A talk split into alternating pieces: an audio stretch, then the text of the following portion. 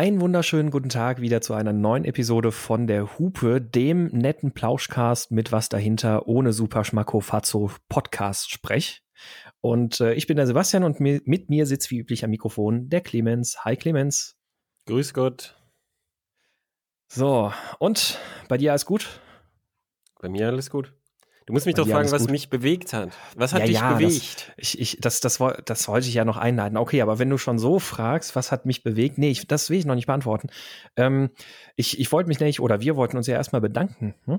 Ähm, Ach, stimmt. Denn äh, eigentlich, eigentlich gibt es gleich mehrere Sachen, über die wir uns bedanken können. Einmal, es gibt nämlich schon ein paar iTunes-Bewertungen, Podcast-Rezensionen. Das äh, finde ich schon mal sehr cool. Ähm, und vielleicht habt ihr es gehört in der letzten Folge und auch in dieser Folge. Ja, wir gehen auf die Bewertung ein in der Podcast-Einleitung oder so. Ähm, das heißt, bewerten lohnt sich, dann wird man nämlich im Podcast zitiert. Heutige Intro stammt von Olli Walter. Herzlichen Dank dafür. genau, und dann an äh, anderer Stelle. Hm, wir sind ja nicht die einzigen Podcaster da draußen. Es gibt ja noch Auto-YouTuber und Blogger, wie den Jens Stratmann zum Beispiel.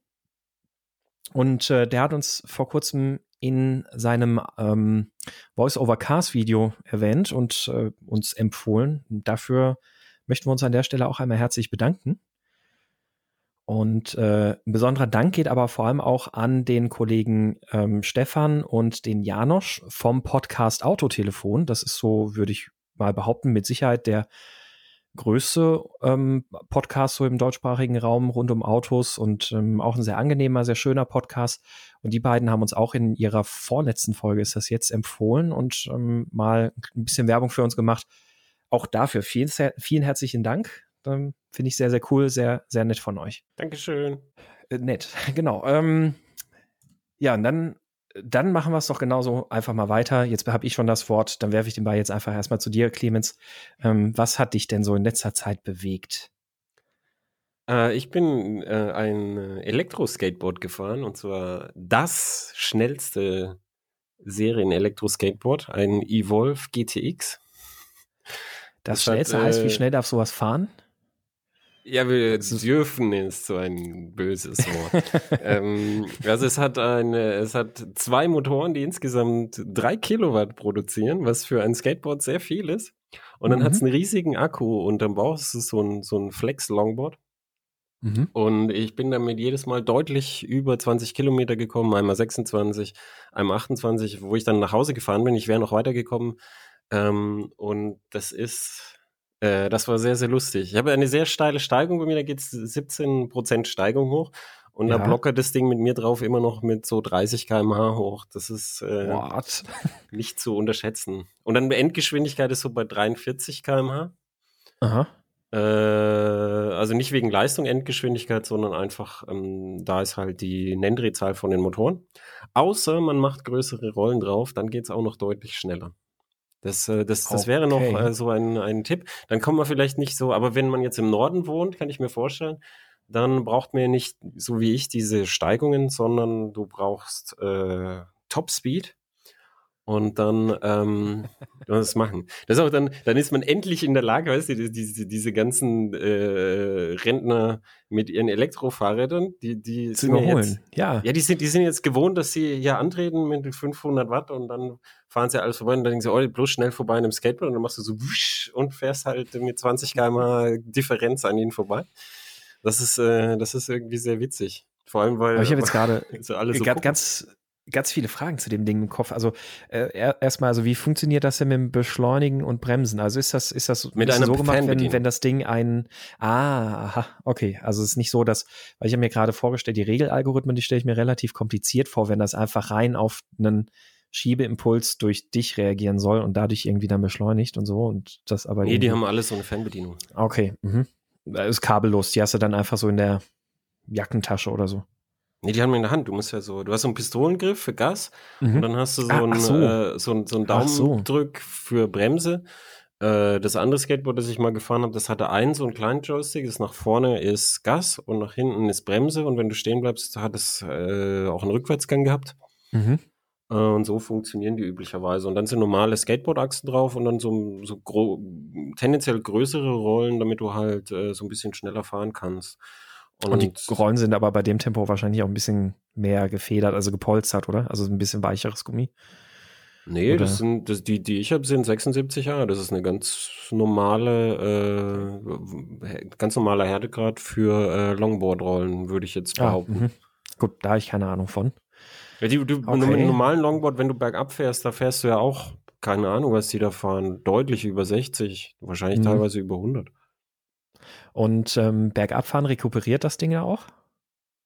Genau. Du, du rekuperierst in, in die Bremse rein. Ich habe ähm, viele, also ein Vorsichtshinweis, es gibt immer noch Boards, die, wenn die Batterie voll ist, können die nicht rekuperieren, weil die Batterie ist ja voll und dann hat man keine mhm. Bremse. Mhm.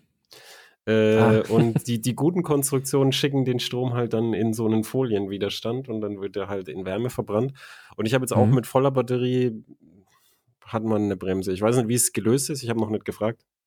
Mhm. Aber man hat auch mit voller Batterie eine Bremse, was ich immer recht wichtig finde, weil ich wohne hier sehr steil am Berg. Und manchmal, wenn ich losfahre, fahre ich halt Richtung bergab und dann brauche ich halt eine Bremse. Aber eigentlich ist das Ding doch die Lösung auf alle Mobilitätsprobleme, oder? Ja, die, jetzt, wir haben jetzt neue äh, Gesetze und äh, nach langen Versprechen ist jetzt endlich eine Regulation raus und die heißt, diese Elektro-Kleinfahrzeuge dürfen 20 km/h fahren. Keiner weiß, warum mhm. 20, weil es gibt ja schon 25 fürs Fahrrad. Also da hat, man, hat der Gesetzgeber nochmal extra so eine Differenzgeschwindigkeit eingeführt, damit auch ja was passiert.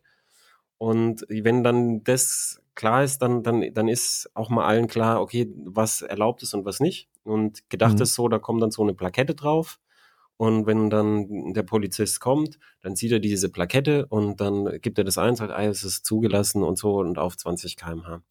Und mhm. dann auf äh, für die, für auf äh, privaten Plätzen und so kann man es dann ja immer noch aufmachen, aber da ist noch nicht klar, wie der Gesetzgeber das dann will. Aber eigentlich würde es ja reichen, dass man so eine Fernbedienung hat, wo man sagt, mit dieser Fernbedienung kann man nur 20 km/h fahren und dann muss man halt für seinen Sportplatz halt so eine zweite Fernbedienung kaufen oder irgendwie so könnte man es mhm. einfach lösen.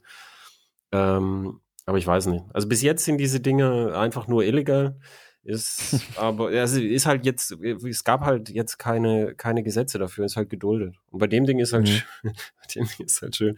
Also mal, es gibt hier so eine Fahrradautobahn in, durch Kaltental durch. Und da fährst du halt direkt, also es ist so ein Randstein und du fährst direkt neben den Autos. Wenn du mit dem Ding da runterblockerst, dann die Autofahrer so, hä? also, also, hä, ich fahr doch schon 50. Also man, man, kommt, okay, man, kommt so, man kommt so ungefähr, wenn man sich klein macht, dann so, so fast so an diese Autogeschwindigkeit ran. Und das wow. ist schon, äh, das ist schon cool. Ist auch sehr, sehr gefährlich, weil äh, das äh, am Anfang hat halt jemand die Lenkung eingestellt, der halt viel Erfahrung hat, hat die Lenkung ganz weichgängig eingestellt und dann bin ich da durchgefahren mhm. und flatter, also so ab 35 so flatter und ich wäre fast auf die Fresse geflogen. Ähm, und da, da hat der, der dann auch gesagt, der es mir ausgeliehen hat, also nach, ehrlicherweise nachdem ich schon meine Topspeed-Messung gemacht hatte, aber besser später als ich hatte gesagt, ich, ich muss unbedingt immer einen Helm aufziehen und mit Schutzkleidung fahren und ich, ob ich das auch wirklich mache und ich so, oh, ja, natürlich. Und dann habe ich es aber für die Fotos, weil er gesagt hat, wir müssen ja auch dran denken, an unsere Vorbildfunktion. Dann habe ich mich für die Fotos wirklich komplett angezogen mit so mhm. Ant-Man-Helm und äh, so einer Vollrüstung und Motocross-Produktoren und also ich sah aus wie ein Vollidiot, äh, wie ein Gesichter, ich sah aus wie Ant-Man. Hattest du wenigstens eine Warnweste an? Nein, wir dürfen uns nicht über Sicherheitskleidung lustig machen. Wir, wir müssen äh, ein, ein Vorbild also sein. Also wir müssen Safety First promoten, ja. Mhm. Ja, wegen, wegen, wenn sich jemand hinlegt, sind wir sonst schuld, ich weiß nicht. Also es ist das, das Mindest, also jetzt, jetzt Spaß beiseite, die, die Mindestschutzausrüstung, die ich persönlich vorschlagen würde für diese Dinge, ist tatsächlich äh, Motorradhandschuh. Und mit denen kann man sich gut bewegen und die Fernbedienung bedienen. Mhm. Und die haben häufig so, so äh, am Handballen so Schleifer. Das heißt, wenn du hinfliegst, dann, dann hat man ja die Tendenz, sich mit den Armen abzustützen und dann, mhm. dann fällt man da drauf. Und dann verhakt man sich nicht im Asphalt, sondern gleitet auf diesen Schleifern. Die sind manchmal aus mhm. Stahl, ich habe welche aus Rochen, manche gibt's aus Kohlefaserlaminat, die sind aus unterschiedlichen Materialien. Und äh, solche Handschuhe würde ich empfehlen als allerunterste Mindestschutzausrüstung für diese mhm. Dinge. Und bei dem schnellen, beim schnellen als andere Mindestschutzausrüstung äh, habe ich eine Sonnenbrille aufgezogen, weil sonst fließen die Tränen der Ergriffenheit tatsächlich waagrecht zum ah, Ohr nach hinten. Walter Röll wäre glücklich. Ja, Walter Röll würde dieses Skateboard lieben. Ja, Walter Röll hätte gerne einen Zweitakter dran mit doppelt so viel Leistung. Wahrscheinlich, ja. Aber drei Fragen habe ich an der, an der Stelle dann noch. Einmal, ähm, Reichweite, Ladezeit und Kacke, Frage 3 habe ich vergessen. Machen wir erstmal. Ich habe die, die Reichweite habe ich ja schon gesagt. Also ich bin ich bin 28 einmal und einmal 26 gefahren und ich hatte immer noch mhm. drin. Das ist ein bisschen schwierig abzuschätzen bei dem Teil, weil wenn du wenn du Vollgas gibst und ich habe lange Vollgas-Etappen wegen den steilen Steigungen, dann geht da geht die Klar, Spannung so weit runter, weniger. dass, dass, dass mhm. schon die Akkuwarnung kommt. Und dann, dann mhm. fahre ich aber wieder runter und dann steht wieder dreiviertels voll. Also die, die Akkuwarnung ist komplett nutzlos und nicht zu gebrauchen. Und deshalb weiß ich nicht, wie weit man damit kommt. Ähm, der Hersteller gibt an 40. Und ich würde sagen, so in Stuttgart, wenn man fleißig äh, auch, auch so laufen lässt und, ähm, und dann bergab die elektrische Bremse so benutzt, dass man halt wieder Strom reinkriegt, würde ich sagen, man kommt 30 Kilometer weit und mhm. man ähm, man kann auf jeden Fall damit rechnen, dass man mehr als 20 kommt. Und deshalb, mhm. äh, also ich, ich bin mit dem deutlich weitergekommen als, als mit dem Plug-in-Hybrid, muss ich sagen. ähm, und äh, bei, bei einem wahrscheinlich deutlich höheren Durchschnittstempo, weil du ja, ähm, weil du bist ja nicht, du stehst ja nicht im Stau, du kannst dich ja durch die Fahrradwege ja, ja. da durchpfeilen. Also das, das ist schon cool. Das heißt, und, und die, also wer, wer es ausprobieren will, keine Ahnung. Ich habe so angesteckt und das, es gibt ein Schnellladegerät, aber ich weiß es nicht. Das, das Normalladegerät zwei Stunden vielleicht. Ich weiß es okay. nicht. Okay. Und der Preis? Und Oh, jetzt hast du mich erwischt. Oh. Ich, ähm, Ach, da ich jetzt teuer, einen Journalisten erwischt, der immer irgendwelches Zeug gratis gestellt kriegt, ne? Ja, natürlich. Ich, ich muss ja den Preis erst wissen, wenn ich den Test schreibe. äh, vorher willst du das ja gar nicht wissen, wenn du deinen Kratzer reinmachst. Ja, das stimmt. Ähm, ja. Also es war auch billiger als der Plug-in-Hybrid, das kann ich schon mal verraten. äh, 1700. Ich, nee, müssen wir in die mhm. Show Notes schreiben. Ich habe keine Ahnung. Mhm. Müssen wir gleich nachgucken. Ist nur als, als Tipp für alle, die, die dieses Skateboard halt benutzen wollen. Es gibt einen, den Brodalo-Modus, das ist der GT-Modus. Und es ist, er ist ein bisschen schwieriger zu fahren, aber äh, das ist der, den man gleich benutzen muss, weil alle anderen Modi sind in Stuttgart leider vollkommen witzlos, weil du kommst nicht die Berge hoch. Das, mhm. das ist leider so. Das wäre mein Tipp noch. Und mein Tipp wäre auch, äh, vor, ganz vorsichtig anfangen bei der Beschleunigung, weil was jedem das ist passiert, der sich das erste Mal auf so ein E-Skate beschäftigt, sich drauf, drückt da drauf und dann fährt das Board so unter ihm weg und dann fällt so voll auf den Arsch. Das, das wäre ungefähr auch genau mein Szenario. Ja. Ja, cool. Also die Lösung auf alle Mobilitätsprobleme in Metropolen, E-Skateboards, äh, größere Reichweite als ein Plug-in-Hybrid, billiger als ein Plug-in-Hybrid und Durchschnittsgeschwindigkeit durch den Stadtverkehr wahrscheinlich auch schneller als ein Plug-in-Hybrid, oder? Und man kann ja. in die Öffis einsteigen. Das geht mit Mercedes auch nicht. nee. Ja, cool. Da, da, haben wir doch heute schon, das könnte man schon fast so Top Gear-mäßig jetzt enden, so end on that, on that bombshell. Das ist cool. Ja, also, was, hat, was hat dich denn äh, in der letzten Zeit bewegt? Oh, was hat mich bewegt? Ähm, ich, bin, ich bin vor kurzem Tesla Model 3 gefahren. Mh, so über anderthalb tausend Kilometer und ich werde in nächster Zeit auch noch mal ein paar Mal wieder fahren. Schon wieder und, voll äh, elektrisch hier, fällt mir auf. Ja, voll elektrisch heute, stimmt. Wir, wir sind der zukunftsträchtige Mobilitätspodcast. Ähm, und ja, das war, das war auf jeden Fall auch mal eine sehr spannende Erfahrung, weil das ja jetzt eben auch, naja, die ganzen Auslieferungen sind jetzt gestartet. Das heißt also, jetzt kommen halt so die offiziellen Model 3 alle nach, nach Europa. Und äh, ich war schon sehr, sehr, sehr gespannt, wie das Ding dann eigentlich auch so ist. Hm, ich hatte gewisse Vorurteile im Kopf, weil ja sehr viele Texte und Kritiken und sowas dem Ding, also im, im Vorhinein ja eigentlich gesagt haben, äh, das Ding ist eine absolute Katastrophe, was die Verarbeitung angeht. Und ist Und, es? Äh, es ist, also das Model S war eine Katastrophe, was die Verarbeitung angeht. Das Model 3 muss man sagen, im Großen und Ganzen eigentlich Nur noch okay. eine halbe Katastrophe. Nur noch eine halbe Katastrophe, so ungefähr, ja. Also es ist, ähm, also ich, ich, ich habe mir, hab mir wirklich mal ein bisschen so ein, so, ein, so eine Liste irgendwie auch gemacht, mal ein bisschen festgehalten, was ich gut finde, was ich schlecht finde. Also es ist erstmal, wenn man, wenn man so drin sitzt, die, die Verarbeitungsqualität, die offensichtliche Verarbeitungsqualität, das, das passt alles. Also ich, ich finde gerade bei Autos sind so ein paar ganz offensichtliche Dinge, wo man, wo man auch ein bisschen sehen kann, hat man sich jetzt Mühe gegeben oder nicht, hm, sind eigentlich in den Türen die Türgriffe. Weil da so diese, also gerade nicht oben drauf, sondern unten drunter die Übergänge zwischen den verschiedenen Materialien. Das ist immer so ein ganz schönes Spielfeld. Bei vielen günstigeren Marken hast du da dann oft so scharfe Grate und sonst irgendwas. Bei Audi ja, zum oder, Beispiel. Oder, die, die, oder die, die, die Türfächer oder das Handschuhfach. Ja, weißt genau. du noch, der richtig, oder Jaguar. F-Pace mit diesen, mit Oh ja. diesen äh, komplett unentgrateten Handschuhfächern und Seitenfächern, wo Ja. du Angst hast, dass du die Finger blutig schneidest. Mhm, genau sowas. Und ähm, so, so mein Musterbeispiel ist an der Stelle, jetzt bin ich wieder, werde ich wieder unserer einen Bewertung hier gerecht. Ähm, alles, was nicht Deutsch, Deutsch ist, taugt nichts. Aber mein Musterbeispiel, was das angeht, ist tatsächlich Audi. Also gerade die Türgriffe, wenn man sich die mal in einem Audi, setzt euch mal in einen Audi rein, wenn ihr da mal, also wenn, wenn ihr in einem Audi drin sitzt und dann tastet mal unten unter den Türgriffen irgendwie entlang. Die Übergänge wieder Hartplastik, also harter Kunststoff in das Leder, das da drüber gespannt ist und sonst was alles ineinander übergeht. Das ist einfach perfekt. Das ist, liegt eng aufeinander auf, da sind keine scharfen Grate und sowas, das sind halt so kleine Details. Das haben sie beim Tesla zum Beispiel auch relativ schön gemacht. Also das, da gibt es, da gibt es wirklich nichts zu meckern. Dafür haben sie dann wieder so ein paar Materialien benutzt. Irgendwie so ein, so ein da zieht sich so, ähm, so, ein, so eine Lüftungsleiste durch den kompletten Innenraum durch. Ne? Also der hat ja so ein komplett cleanes Armaturenbrett und nur dieses große Display in der Mitte. Und dann hast du halt durchgehend von links nach rechts so eine Lüftungsleiste. Und ähm, das, dieser Kunststoff dieser Lüftungsleiste, also das ist das mittlere Kunststoff, das ist halt sowas, das sieht, das, das sieht aus wie aus so einem, weiß ich nicht, 10.000 Euro Renault oder Honda oder so. Wobei Honda macht das schöner. Also die sieht dann wieder total billig aus.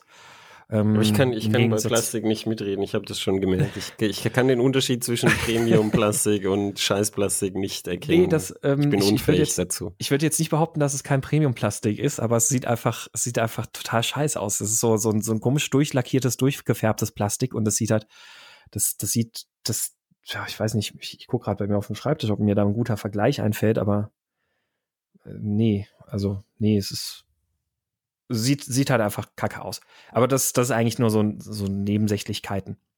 Insgesamt, wenn man drin sitzt, macht es eine gut, gute Anmutung.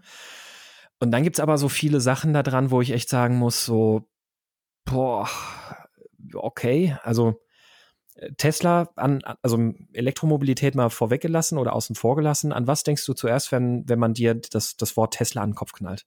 Oder was ist einer der Begriffe, die dir sofort in den Kopf kommen? Äh, äh, Heils, unser Heilsmessias Elon Musk. Auch, ja. ähm, Autopilot vielleicht noch? Nö. Nee, okay. Hm, verdammt. Aber, Entschuldigung, ich wollte dir, ich sollte dir ein Stichwort geben. Der Autopilot käme mir voll in den Oh, Sinn. der Au ja, wie kommst du da nur drauf? Ähm, der Autopilot ist ja irgendwie das, wovon so gerne alle möglichen Leute reden, aber ganz, ganz im Ernst, also die, die Sensor- und Regelqualität, also mit der Sensor- und Regelqualität im Tesla sind die weiter vom autonomen Fahren entfernt als VW von, von einem ernstzunehmenden Elektroauto. Das, ja, aber VW ist ja nicht so weit entfernt. Ich habe schon ganz viele Modellautos bei VW stimmt, wir haben schon ganz viele Messeautos ja, ganz, ganz viel. Ja, und außerdem gibt's der E-Golf ist, äh, ist, äh, ist das langweiligste Elektroauto, aber tatsächlich auch äh, eins der besten. Das, das sage ich immer wieder. Ja. Das will keiner haben, aber es ist, du, es geht, es ist das, das Auto, wo der Laie wirklich am effizientesten fahren kann. Es ist total Ach, jetzt- langweilig, aber Jetzt es mach mir doch halt nicht so. meine Pointe kaputt. Äh, ich dachte, dafür bin ich da. Ach so, ja, dann hättest du Ich werde doch von, müssen. von VW äh, bezahlt in Ach ja, stimmt, Currywurst. ja, richtig, genau. Ähm, naja, jedenfalls, also die, die, das, der, der Abstandstempomat beim, beim Model 3, das ist wirklich mit großem Abstand das Schlimmste, was ich bisher je gefahren bin. Ähm, und ich bin schon Honda CRV gefahren und dachte bisher, das wäre die Spitze des Eisbergs. Äh, der Model 3, der macht halt wirklich, ähm, da, da kann es halt sein, du fährst halt so 130 auf einer geraden Autobahn, neben dir ein LKW und von jetzt auf gleich geht er halt einfach mal hart in die Bremse auf 90 runter weil vielleicht weiß ich nicht, irgendwas am, am Auflieger vom LKW komische Radarechos verursacht und er deswegen denkt, da ist was vor mir, ich muss mal hart abbremsen. Ähm, die, die Regelalgorithmen zum Beschleunigen, also ich, ich habe das dann auch mal ausgezählt mit den äh, Begrenzungsposten an der Autobahn. Ähm, auf eine Distanz, also bei 120 km/h, auf eine Distanz von 400 Metern geht er bereits relativ stark vom Gas runter, wenn du, wenn irgendwas in Radarreichweite kommt. Mhm. Ähm, und dann ist das ja bei einem gut gemachten Auto so, du setzt den Blinker links und das Auto, der Tempomat nimmt schon wieder Tempo auf, weil du bist ja noch weit entweg und mit dem Blinken kündigst du ja an, dass du jetzt einen Spurwechsel machen wirst. Ja, und ähm, es gibt ja auch den Spurwechselassistent. Richtig, der dann für ja, dich guckt und dann die Spur wechselt und der, die, die geben dann auch schon sanft Gas. Genau, und der Model 3, der bleibt aber halt einfach stur bei der Geschwindigkeit oder baut sie halt noch weiter ab, weil du die ja dem vorne vorfahrenden Fahrzeug näher auffährst, ähm, allmählich. Ähm, und dann machst du den Spurwechsel bis auf der anderen Spur und dann dauert es nochmal zwei, drei Sekunden, bevor er dann wirklich tatsächlich mal Ra Gas gibt. Also es ist, es ist, wenn du jetzt nicht gerade so auf einem Highway, wo alle ungefähr die gleiche Geschwindigkeit fahren, dahin gleitest, ist das System vollkommen nutzlos. Also weißt, vollkommen ja, nutzlos. aber weißt du, was, was mich echt so enttäuscht immer, das ist genau das bei Tesla. Das ist ja eigentlich eine Firma, die aus dem Silicon Valley Umfeld kommt und die, die entsprechendes Talent aus dieser Gegend anheuern kann. Und was mich dann immer enttäuscht, ist genau sowas, nämlich die Sensoren, die die kaufen, das sind auch keine anderen, die kaufen auch bei Mobileye ein und so, ähm, aber die kriegen die Software halt weniger mhm. gut hin als die, die viel dafür gescholtenen Autohersteller, die halt schon länger Auto bauen als Tesla. Mhm. Und äh, das, das ist dann echt enttäuschend. Genauso wie ich, ich habe letztens über den Schlüsselhack in einem Tesla S gesprochen. Der hat nicht nur den Tesla S betroffen, sondern auch einige andere, zum Beispiel Triumph-Motorrad über so Funkschließsysteme. Und Funkschließsysteme sind ja an sich schon scheiße, aber da war auch noch die, die Funkverschlüsselung in sich kaputt. Und zwar, als sie das bestellt haben, das System, war das schon bekannt gebrochen und haben es trotzdem gekauft. Und da, da, da ist dann halt dieses, das, das finde ich dann halt enttäuschend. Der Vorteil, den Tesla durch das Silicon Valley Umfeld hat, ist jetzt dadurch, dass es halt jetzt groß geworden ist und äh, und also ich zähle Tesla schon lange zu den etablierten Autoherstellern, weil es, man kann es nicht mehr anders sagen, sie haben viele Modelle, sie, sie ja. produzieren in großen Stückzahlen und so. Und das ist genauso wie bei etablierten Autoherstellern und häufig sogar, weil sie halt, ähm, weil sie halt immer noch so stark im Wachstum begriffen sind, häufig sogar deutlich schlechter. Und das ist dann, da, da habe ich mir von Tesla in Sachen Software mehr erhofft eigentlich. Mhm. Dito, ja. Also das, da, da bin ich echt irgendwie sehr hart überrascht gewesen und ähm, das ist äh, also gerade dieser Autopilot, von dem sonst ja immer so geschwärmt wird und dass das ja so ein bisschen auch ein USP sein soll und das, ähm, das war echt krass. Also auch wenn du dann, also was er gut kann, also auch Stau und sowas, das macht er an und für sich gut, ist aber halt auch ziemlich ätzend, weil wenn du durch einen Stau rollst, dann, also er zeigt ja auf dem Display, äh, zeigt er dir Fahrzeuge an, die er um dich herum erkennt. Und das ist halt alles die ganze Zeit voll willkürlich am Springen. Also dann, dann ist neben dir ist ein, ein LKW und auf dem Display macht der im Sekundenabstand macht er so zwei, drei Meter Sprünge auf dem Display hin und her. Ähm, also das, das zeigt halt, wie, wie sauber die das Radarsignal auswerten. Also da sind halt auch keine Hysteresen oder irgendwas mit einprogrammiert, um da gewisse Regelschwellen drin zu haben, sondern wenn das Radarsignal einen kurzen Spike macht, durch, ausgelöst durch irgendwas, dann wird er halt auch direkt so aufgegriffen. Und dann wirst du vom Auto auch sofort angeschrien, weil dann geht sofort der Parksensor kurz los. Und dann stehst du halt im Stau oder rollst langsam im Stau und hast die ganze Zeit immer wieder bip, bip, bip, bip, bip, bip, bip, bip, bip, bip, bip, bip, weil von links oder rechts irgendwo wieder irgendwas ein Radarecho verursacht. Das, das ist, ähm, nee, aber sonst. Ja, aber ich, ich habe hab gehört, Elon Musk hat gesagt, dass da kommt ein Update in das Auto rein von der Software und dann fährt es komplett autonom. So. Genau. Glaube ich auch. und, ich, also, äh, also, ich glaube schon, dass ein, ein Software-Update reinkommt, aber erstens glaube ich nicht, dass es damit autonom fährt und zweitens glaube ich auch nicht, dass das was sein wird, was, äh, was mir dann schon so richtig gut gefällt. Das, ich glaube äh, auch nicht, nee. Ja. Man muss, man also muss für, für, Tesla sagen, Tesla delivered nur Tesla delivert nie in der angekündigten Timeline. Das heißt, man muss bei Tesla mhm. einfach Geduld haben und jetzt auch die zum Beispiel die, die günstigen Varianten von, dem, von dem Model 3, wann die kommen. Also muss bei Tesla einfach die, die, die Timeline, die Tesla da sagt, einfach rausschmeißen und einfach abwarten. Und dann, wenn es da ist, ist es da und dann, dann sich das angucken. Mhm, richtig, ja. Ansonsten vom Fahren her ist es äh, ist, ist wirklich schön. Also es ist ähm, das Fahrwerk, jo, es ist relativ straff. Also es ist die Performance-Version, mit der ich da unterwegs bin. Ähm, der hat äh, ja Beschleunigung und alles klar, super. Ähm, fährt auch zuverlässig, zuverlässig hohe Autobahngeschwindigkeit, auch über einen längeren Zeitraum. Ähm, Was hast du Lenkung, verbraucht? Ähm, kann ich dir jetzt gerade nicht mehr sagen. Ich glaube, es waren um die 20 Kilowattstunden, nicht gemessen. Okay. Ähm, also ich glaube, ich hatte einen Schnitt von um die 20 bis 24 Kilowattstunden. Ja. Aber das ist für das, so ein also, großes Auto das, ganz gut. Das, das eben, das fand ich auch. Also vor allem auch, wenn man bedenkt, dass ich tatsächlich jetzt nicht so elektroautomäßig unterwegs war, sondern schon auch eher flott über Autobahnen und alles gefahren bin. Also wirkte der Verbrauch ganz vernünftig. Ähm, die Lenkung ist viel zu, nervös, viel zu nervös. Also die ist ultra, ultra, ultra direkt abge abgestimmt, übersetzt ähm, gibt aber null Feedback. Also wenn du damit ein bisschen sportlich so auf, auf Kurven, kurviger Straße, hier meine Hausstraße und sowas unterwegs bist, dann ähm, die berüchtigte Hauptstraße. Ähm, ist, ist, der, ist der Servo zu stark mit von der Unterstützung dann? Die Servounterstützung ist relativ stark, aber die Übersetzung von der Lenkung an sich, also vom Lenkgetriebe, die ist viel zu direkt. Also okay. das, das ist fast unmöglich, damit präzise zu fahren, sportlich. Okay. Ähm, das, das ist wirklich schwierig.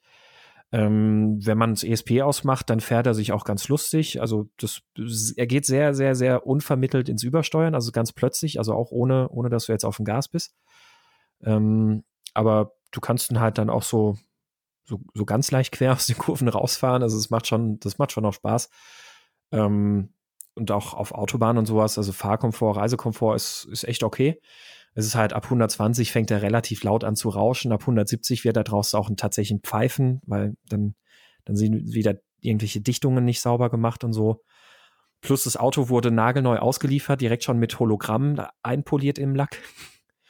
ähm, und ähm, so nach mit Außentemperaturen über 7, 8 Grad fallen dann ständig Tieftöner und Subwoofer aus. Also hm. Das sind dann, das sind dann halt so die Mängel. Also eigentlich ein schönes Auto, fährt sich wirklich gut und ja, er fühlt sich auch, er fühlt sich schon irgendwie auch so Premium an, ein Stück weit, was er sein will. Wenn ich jetzt überlege, das Auto, was ich da gefahren bin, der kostet so 76.000, das sehe ich halt nicht. Also auch, auch ich, wenn ich, der Elon ich, da was redet von wegen M4-Performance und sowas, also so, so Mitte 50, also 55 bis 60.000 könnte ich noch mit leben, mit über 70.000, das passt nicht. Eigentlich ein schönes Auto, es muss aber halt schon noch einiges ausgemerzt werden. Ich glaube aber, dass Tesla das auch hinkriegen wird. Ja, man, man, muss, man muss eins sagen, wo sie fleißig sind, sind, die wissen ja, dass sie scheiß Software ausliefern. Und mhm. wo sie dann fleißig sind, sind äh, Software over the air ausliefern. Als das Model 3 ja. neu war, ähm, haben die ja eine Bremssoftware gehabt, mit der das Teil gebremst hat, schlechter als ein Ford äh, F150 mhm. Pickup Truck. Richtig, ja. Und das war rein die Software. Die Bremshardware war, war in Ordnung. Und äh, weil sie dann eine schlechte Bewertung gekriegt haben von dieser Verbraucher-Dings da, wie heißen die nochmal? Consumer Reports oder Consumer so? Consumer Report, hm? Äh, da haben die dann die Software nachgebessert und dann haben sie auch wieder eine Empfehlung gekriegt. Das heißt, bei vielen Sachen, auch bei Tempomat und so, kann man dann als Besitzer, also viele haben ja einfach vorbestellt, kann man einfach abwarten und, ähm, und kriegt dann immer wieder neue Versionen, wo viel verbessert wird. Manchmal wird auch was verschlimmbessert, aber es geht mhm. tendenziell in Richtung Verbesserung immer. Ja. Also ich bin, also wie gesagt, ich meine, das, das, was ich jetzt wirklich zu kritisieren hätte, also klar, der Auto, also Autopilot, also der Abstandstempomat, der ist halt eine Katastrophe. Und sonst sind es halt so Kleinigkeiten halt jetzt. Ne? Also die Windgeräusche, die Dichtungen und so. Weiß ich nicht, ob das Tesla dann irgendwann mal noch besser hinkriegt, weil ich meine, bei Model S hatten sie da ja auch Probleme, dass zum Beispiel die Schiebedächer undicht waren. Ähm, beim Model 3, also mal gucken, ob sie das da irgendwie hinkriegen. Ähm, an sich sonst auch von außen, dass wenn man da jetzt unbedingt sein Lineal überall in alle Spalt, Spalte reinschieben will oder sowas. Ich, für das, was ich sehen konnte, das sah jetzt alles okay aus. Ein paar Dichtungen sitzen halt nicht so sauber und das hört man, hört man dann halt auch im Innenraum. Und das mit dem Soundsystem, dass das teilweise ausfällt, da bin ich mir auch nicht sicher, ob das einfach überhitzt oder ob das ein reines Softwareproblem ist, dass der DSP irgendwie aussteigt oder so. Keine Ahnung. Ja, es sind, man muss leider sagen, es sind beides typische Tesla-Probleme. Überhitzung der Leistungselektronik ist typisch Tesla und Softwareprobleme ja. auch. Also man muss da, man muss da einfach abwarten.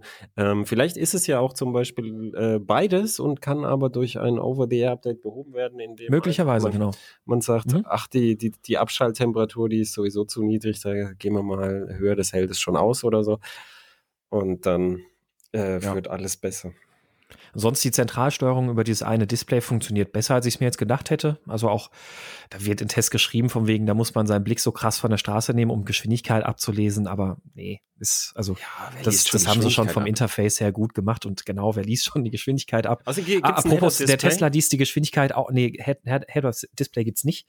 Und der Tesla liest die Geschwindigkeit übrigens auch nicht ab. Also er gibt's vor, das zu tun mit einem, also theoretisch kann der Autopilot automatisch die Geschwindigkeit an Tempolimits anpassen, aber die Verkehrszeichenerkennung, die funktioniert noch schlechter als in dem Insignia. Nein. Doch. Das ist jetzt ein Witz, oder? nee. Also für die, die es nicht kennen, der Insignia liest halt vom Arsch vom LKW die 90-Schilder und stellt die dann ein und so. Ja. Also das, das ist äh, nicht das, was man haben will. Da dürfen wir uns jetzt drauf freuen, wenn die EU dann eben diese automatischen Limiter bringt, ne?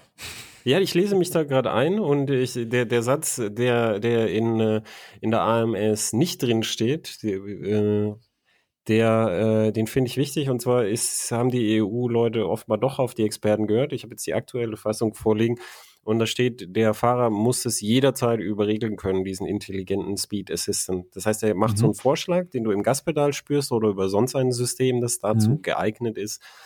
Und du musst es jederzeit überregeln können. Und mhm. das, was die AMS auch geschrieben hat, nämlich, dass das dann vermerkt wird in der Blackbox, das stimmt auch nicht.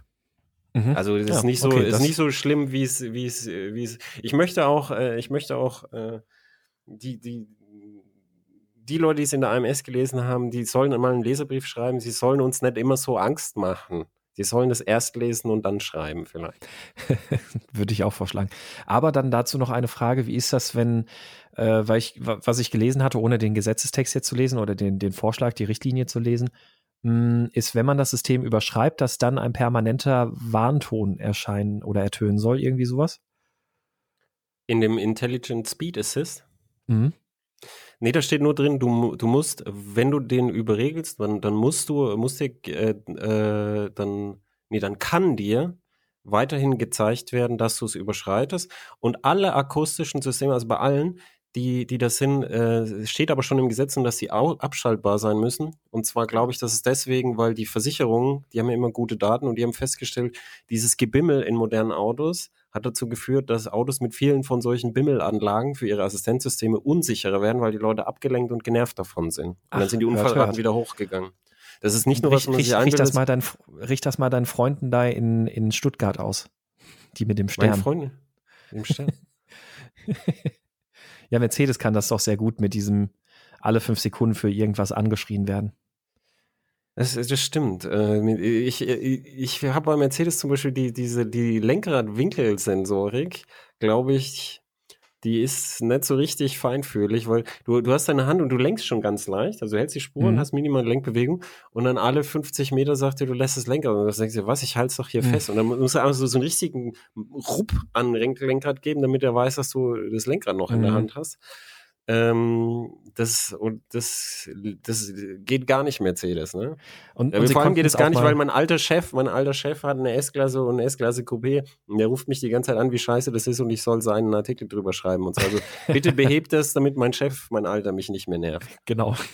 Äh, und äh, also ich meine, das haben sie inzwischen besser im Griff, aber es war auch mal eine Zeit lang so mit, ähm, wenn du sportlich mit dem Mercedes unterwegs warst auf der Landstraße, dann hat er jedes Mal, wenn du in eine Kurve reingefahren bist, die, die solche rot-weißen Baken da hat, äh, bist du jedes Mal von dem Notbremsassistenten angeschrieben worden, weil der dachte, du würdest jetzt auf diese Baken zufahren. Ähm, ja, das, das, ist immer noch so. Das ist immer noch so, ja.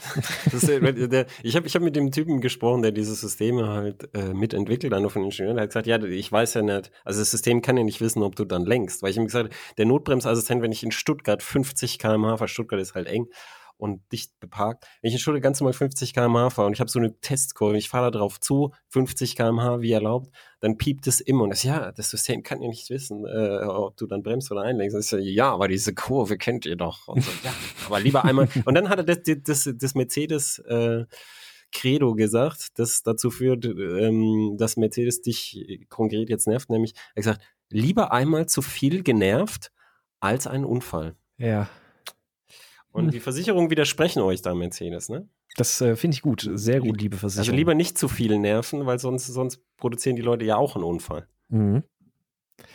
Außerdem schalten sie die Systeme dann ab und produzieren dann einen Unfall, äh, weil, sie, Eben, sie äh, nichts weil sie nicht so gut fahren können, wie sie gedacht haben. Richtig. Tja. Ähm, ja, dann würde ich aber sagen, gehen wir mal auf zwei Räder über, oder? Ja, schon kommen wir zum Hauptthema. Schon kommen wir zum Hauptthema. ähm, genau, unser Hauptthema ist nämlich, dass wir heute über die ähm, Motorrad-Highlights 2019 reden wollen. Ja, äh, das war ein Leserwunsch, dem wir sehr gern nachkommen. Ähm, möchtest du anfangen? Ich habe ganz viele Highlights, aber möchtest du anfangen? Ich, ich fange einfach mal an, richtig. Ähm, ich, ich, wir, wir können uns ja so, so ein bisschen abwechselnd durchhangeln. Ähm, und äh, ich, ich fange mal mit meinem ersten Motorrad an, das für mich auch ein persönliches Highlight ist. Und ähm, wir, hatten, wir hatten vor einer Weile schon mal drüber gesprochen und dann hast du gesagt, ja, dann, ja, dann organisier die mal als Tester, dann, dann kann man ja auch was für Heise und so schreiben. Und äh, jetzt bin ich die halt auch in der Zwischenzeit schon einfach Probe gefahren und ich bin eigentlich kurz davor, die zu kaufen. Ähm, und die Rede ist nämlich von der Honda CB650R Neo Sports Café. Und ähm, ja, ich finde die, ich die sehr, sehr schön erstmal, ähm, als ich die so im Prospekt gesehen habe. Äh, also bei mir hat halt dieser Name, dieses Sportscafé, so ein bisschen so negative ähm, Gefühle so ein bisschen ausgelöst, weil ich dann so dachte, okay, muss ich mir jetzt ein Flauschebart wachsen lassen? Muss ich mir jetzt ein Kevlar-Flanellhemden kaufen? Oder ähm, aber, aber so, naja, so, Ich so Kaffee ich finde Racer diese ist ja nicht.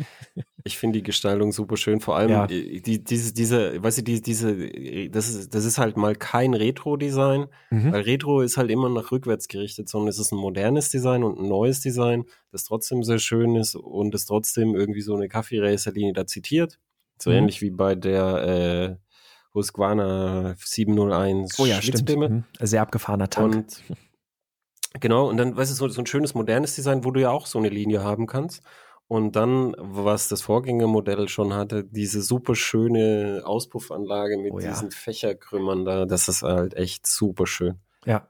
Ja, und dann so diese Bronze-Applikation und äh, auch dieser Voll-LED-Rundscheinwerfer. Und überhaupt, also man kriegt halt viel Motorrad für das Geld. Also die soll ab Werk so 7675 kosten, mit Überführung 8000 Euro. Und ähm, du hast halt, ja, also du hast halt vorne, hinten überall LED-Scheinwerfer. Dann, ich glaube, das ist auch neu bei Motorrädern, die hat so LED-Begrenzungsleuchten. Das heißt also, die Blinker leuchten permanent gelb. Weiß auch nicht, was das jetzt viel besser Das macht ist, bei Honda, macht. das ist bei Honda üblich, das ist als, Ah, ja. äh, als Positionslicht Mhm. zugelassen. Genau, und ähm, sobald man halt den Blinker setzt, fangen sie halt, dann, dann blinken sie, klar. Ähm, Das macht kein, Honda einfach so. kein einstellbares Fahrwerk, klar, Fe- Federbein ist nur in der Vorspannung einstellbar. Aber ich bin jetzt, wie gesagt, auch zweimal Probe gefahren und ich war sehr, sehr angetan. Also es ist, das, das Fahrwerk ist schon ab Werk ziemlich gut. Es ist straff sportlich, aber trotzdem auch noch eher so auf der komfortableren Seite unterwegs. Also es ist halt wirklich ein extrem schönes, rundes, ausgewogenes Allround-Motorrad. Fährt sich sehr angenehm, fällt fast von allein, so kippt fast von allein in die Kurve, lässt sich da dann auch präzise halten.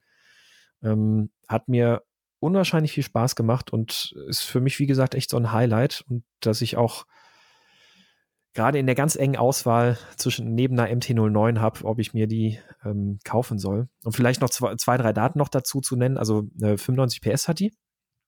Aus dem altbekannten äh, Vierzylinder-Motor. Also fand ich ganz lustig. Ich fahre jetzt gerade eine CBF 600, eine alte. Und äh, akustisch sind da schon noch immer sehr viele Ähnlichkeiten dabei. Ähm, die haben aber klanglich haben sie den, den Motor da schon erheblich aufgewertet. Also klingt, klingt ähm, oben raus, kommt da so ein bisschen schönes Bollern aus der Airbox irgendwie noch mit dazu und ähm, ja, und wiegt 202 Kilo voll getankt. Also auch noch ein, ein ganz faires Gewicht. Ja. Also ich, ich finde die auch super. Ich mochte auch die, äh, die, die Hornets immer. Ich mochte die, die letzte Hornet, die mit diesem Federgesicht da. Mhm. Ähm, die, die, irgendwie war die Zeit dann für die Hornet vorbei. Ähm, und dann kam ja die 650er, die die Hornet abgelöst haben. Ähm, und die so, so, eine, so ein Vierzylinder Naked Bike äh, von Honda mit so äh, Größe bisschen über 600 ist was, was, was einen sehr lange durchs Motorradfahrerleben begleiten kann.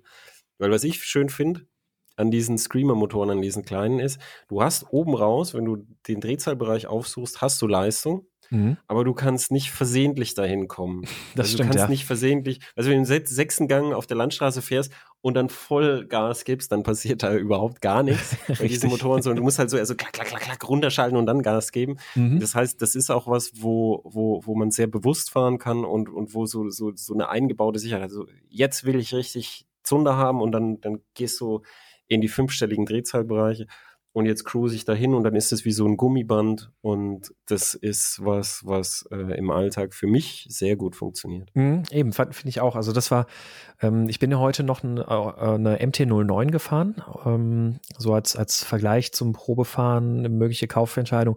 Und der Motor, der ist ja schon wirklich eine Wucht, hat auch massiv viel mehr Drehmoment nochmal als die Honda. Die Honda hat ja nur 64 Newtonmeter, glaube ich, sind und ähm, die MT-09, bei der ist es halt tatsächlich so, wenn du, wenn du da jetzt aufs Gas gehst, egal in welchem Gang, dann, dann macht die halt auch sofort Randale. Also so im, im, zweiten, dritten Gang halt mal kurz ein bisschen zu heftig am, am Hebel ziehen, dann, dann hast du halt auch gleich das Vorderrad immer so ein Stück weit über dem Boden. Ähm, das passiert jetzt in der Honda nicht einfach mal so aus Versehen. Ähm, nee, aber, es ist, aber es ist ähm, ja ein sehr schönes Motorrad und äh, Problem ist auch ein bisschen die Verfügbarkeit. Also Honda ist wohl anscheinend ein bisschen überfordert mit der Nachfrage nach dem Modell. Das, äh, die, die Händler können alle gerade nichts genau sagen, wann sie mal welche Farben wann wie reinkriegen. Äh, so zwischen ein bis drei Monate muss man da wohl rechnen. Ähm, je nachdem welche Variante. Aber ja, das, das ist so das Motorrad, auf das ich mich für dieses Jahr sehr freue, weil, weil ich mich auch persönlich darauf freue, falls ich sie mir tatsächlich kaufen sollte.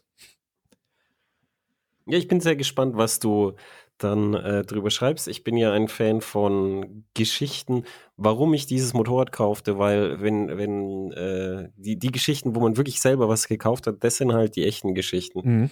Also so, da ermutige ich auch immer Leute dazu, was drüber zu schreiben. Mit, mit eigenem Geld selber was gekauft ist was ganz anderes, als wenn man sagt, oh, das Model 3, da, äh, mh, hm, das würde ich mir nicht kaufen. Du hast es ja nicht gekauft. Das muss jemand Richtig, ja. sagen, der, der es gekauft hat und warum er es gekauft hat und so und was, was er doof findet, was er gut findet. Ähm, ich habe, ich, ich wollte was über Reiseenduros erzählen, oh. nämlich äh, die Highlights von warte. Reiseenduros. Kann, kannst, du noch, kannst du noch mal sagen, worüber du was erzählen wolltest? Ja, ich bin von Aliens entführt worden und das, äh, jetzt wisst ihr, dass es, äh, dass es nicht ich bin. Ich möchte was über Reiseenduros erzählen. ja, okay. Nämlich, ähm, nämlich über die KTM 690 Enduro R und hm. über die KTM 97 Adventure. Die 97 Adventure, da freuen sich alle voll drauf. Das ist das äh, Chassis mit dem mittragenden äh, Reihen-Zweizylinder äh, das KTM in der 97 Duke eingeführt hat. Und da gibt es jetzt die Adventure, auf die alle heiß sind. Ähm, und die bin ich noch nicht gefahren. Die habe ich bei KTM angefragt. Mhm. Und die 690 Enduro R, die bin ich schon gefahren. Und die ist echt toll. Das ist auch für mich, also beim Thema Reiseenduro ist ja immer so, jeder muss seinen eigenen Kompromiss finden zwischen Enduro und Reise. Und bei den meisten Leuten ist, schlägt es halt weit, weit, weit, weit, weit in Richtung Reise aus. Und die haben dann so Gravitationslinsen von 300 und mehr Kilo. Ähm, und damit fahren dann die Leute schon Feldwege und haben Spaß, aber ich, ich habe das gesehen. Ich bin mit einer Gruppe mal gefahren und wenn du denen dann so, so, so, weißt du, so Enduro-Strecken also Sport-Enduro, Rundstrecken und so anbietest, zum, wo sie sich wirklich mal austoben könnten auf Leihmotorrädern und so, schon das macht keiner, weil das einfach sack anstrengend ist mit mhm. den schweren Dingen. Das kann ich mir vorstellen. Und bei der ja. 690 Enduro, Enduro R hast du halt einen Einzylinder, du hast 160 Kilo, das ist auch ziemlich schwer für eine Enduro, ähm, aber du hast halt nach Euro 4 Straßen zugelassen, fernreisetauglich, ähm, und hast trotzdem eine richtige Enduro mit richtig Bodenfreiheit, mit einem 21 Zoll Vorderrad, mit einer hohen Airbox, mit einer Wasserfalle, mit einer Traktionskontrolle, die richtig gut funktioniert. Du gibst so Gas und das so wie das ist. Ich habe es echt mit Porsche verglichen. Das Hinterrad stellt sich dann so leicht an und du gibst Gas und es überholt dich aber nicht und schiebt dich dann mit, äh, mit dem maximalen Schub, den es halt bei dieser Traktion gibt, dann da aus dem Eck raus. Also funktioniert so richtig gut, so wie ich es zuletzt im äh, Porsche Boxer erlebt habe. Hm. Äh, und das ist für mich also der Kompromiss inzwischen äh, Reisen und Enduro fahren, weil ich die auch auf der Autobahn ganz gern fahre. Einfach weil auf der Enduro-Sitzbahn, da kann ich dann immer so rumrutschen und jetzt hat es einen größeren Tank, dann kann ich längere Etappen fahren. Und das Einzige, was mich bei der äh, 690 Enduro immer stört, ist, ähm, wenn ich hinten eine Gepäckrolle drauf habe, dann, ähm, dann muss ich halt immer beim Tanken abmachen, weil der Hecktank ist mhm. halt da hinten oben, der Tankdeckel. Der Hecktank Und ist irgendwie so ein, ich weiß, also es hat, klar, es hat praktische Gründe irgendwie auch, also oder, oder, also konstruktionsbedingte Gründe, wo es, wo es natürlich Vorteile hat, aber praktisch ist es schon irgendwie nach Kacke. Ja, halt, aber wirklich nur beim Tanken. Ja.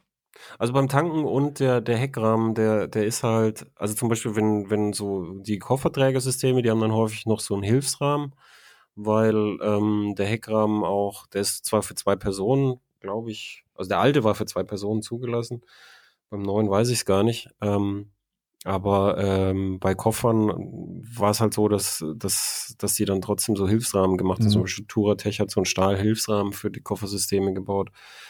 Ähm, aber der Grund, warum der da hinten ist, ist einfach, damit du vorne irgendwie den Sack an den Lenkkopf legen kannst und so richtig eine Enduro-Position fahren kannst. Und das geht halt mit einer Reise-Enduro auch nicht. Mhm.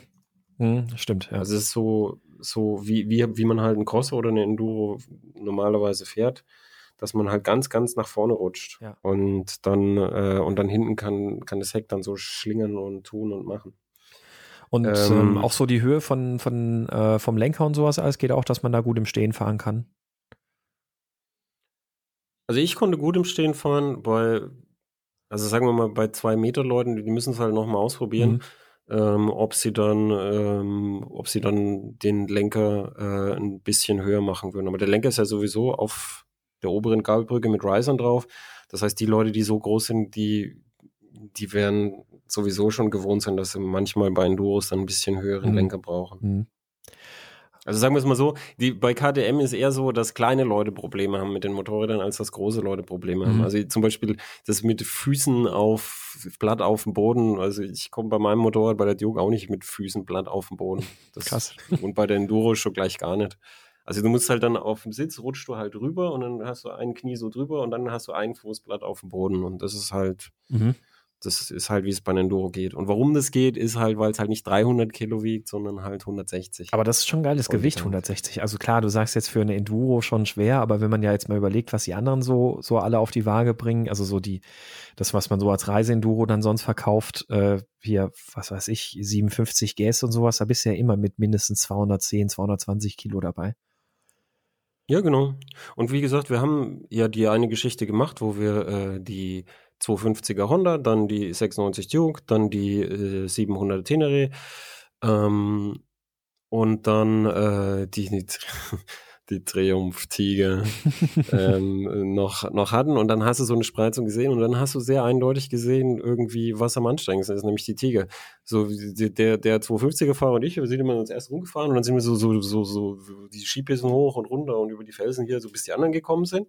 Und dann als letztes der Tigerfahrer gekommen, an den Ständer raus und ist da so runtergeflossen wie so eine Pfütze und ist erstmal fünf Minuten so dagelegen, einfach so. Mhm.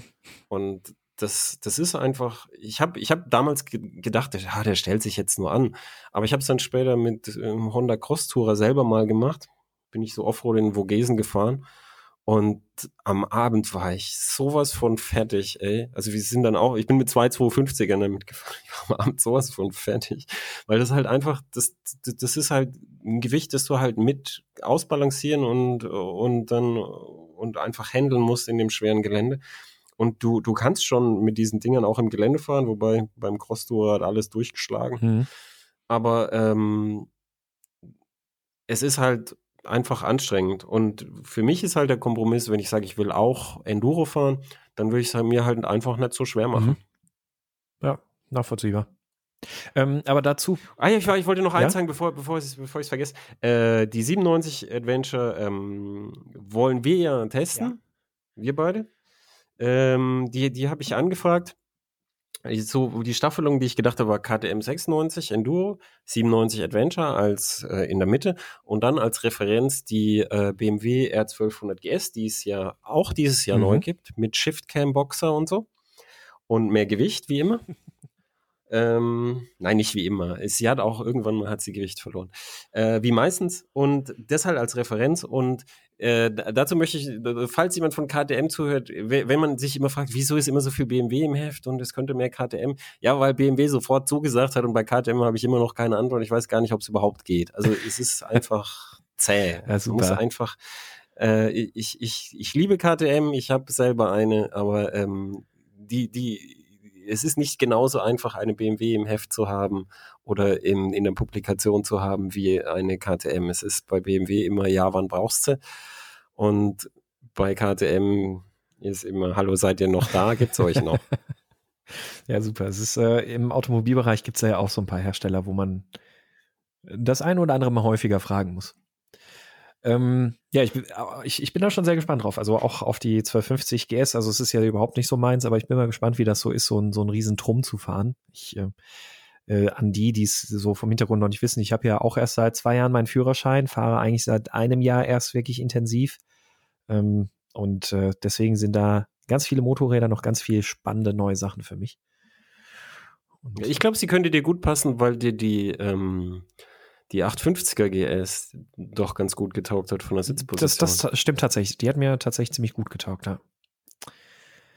Ja, ähm, aber wir bleiben bei Reiseenduros, weil ich habe tatsächlich auch eine Reiseenduro in meiner, ähm, da bin ich mal sehr gespannt drauf, Liste für Was? 2019. Was? Ja. Wirklich? Erst Elektro, jetzt Reiseenduros. Wir, wir, wir laufen komplett also, out of character. Heute ist total amok, ja. Äh, Yamaha Tenere 700 äh, ist äh, bei mir so ein, so ein oder so, so ein Motorrad, auf das ich sehr gespannt bin, weil das liegt halt auch daran, mein erstes Motorrad war eine MT-07 und ich bin ziemlicher Fan eigentlich von dem Motor. Das, äh, ich finde es einen schönen, schön ausgewogenen äh, Zweizylinder, der nett klingt, wie, wie was halt so aus so einem kleinen Becher irgendwie rauskommen kann, aber halt ähm, an sich, also vom Geräusch her ganz, ganz nett ist. Ein bisschen Drehmoment auch hat ähm, für so einen kleinen Motor, also eigentlich eine nette Sache. Und die MT-07 ist ja auch verhältnismäßig leicht. Also ja, jetzt nicht so KTM leicht, aber leicht, wenn man so ein bisschen auch im, in der Konkurrenz irgendwie sich umschaut. Und die Tenere 700, da bin ich mal sehr gespannt drauf, weil es, eigentlich finde ich die Tenere halt hässlich wie die Nacht. Ähm, also auch, auch die 700er. Ich finde das aber halt ganz spannend, dass, dass da Yamaha jetzt eben sich da nochmal ranwagt. Ich glaube 2007 oder so kam diese 660 Teneré raus, die, die ihr da auch bei eurem Trip drauf äh, mit dabei hattet. Also es ist ja schon eine Weile her und da sich ja jetzt in diesem ganzen Mittelklasse-Reise-Enduro-Segment irgendwie auch viel tut, ist es mit der 700er eigentlich ganz spannend und hat dann 74 PS, 68 Newtonmeter, hat auch relativ viel Federweg und ja gut, zum Gewicht schweigt sich Yamaha noch aus. Also man kann sie zwar jetzt schon vorbestellen, aber zum Gewicht sagen sie immer noch nichts. Hm, die hatten, Vielleicht sollten wir die nehmen statt des 97 Fände fänd ich tatsächlich fast noch spannender. Dann hätte man so drei verschiedene Hersteller da mit drin. Und, ähm, Aber die, die gibt es ja die noch, gibt's nicht. noch nicht. Man kann sie, wie gesagt, jetzt vorbestellen. Ich glaube, Auslieferungen und sowas sind irgendwie wohl eher Richtung September geplant. Und letztes Jahr gab es wohl mal so einen Prototypen, den, den einzelne Presseerzeugnisse fahren durften. Die hatte dann so 185 Kilo. Realistisch schätzt man aber wohl so 210, 220 Kilo, die sie dann wohl doch auf die Waage bringen wird.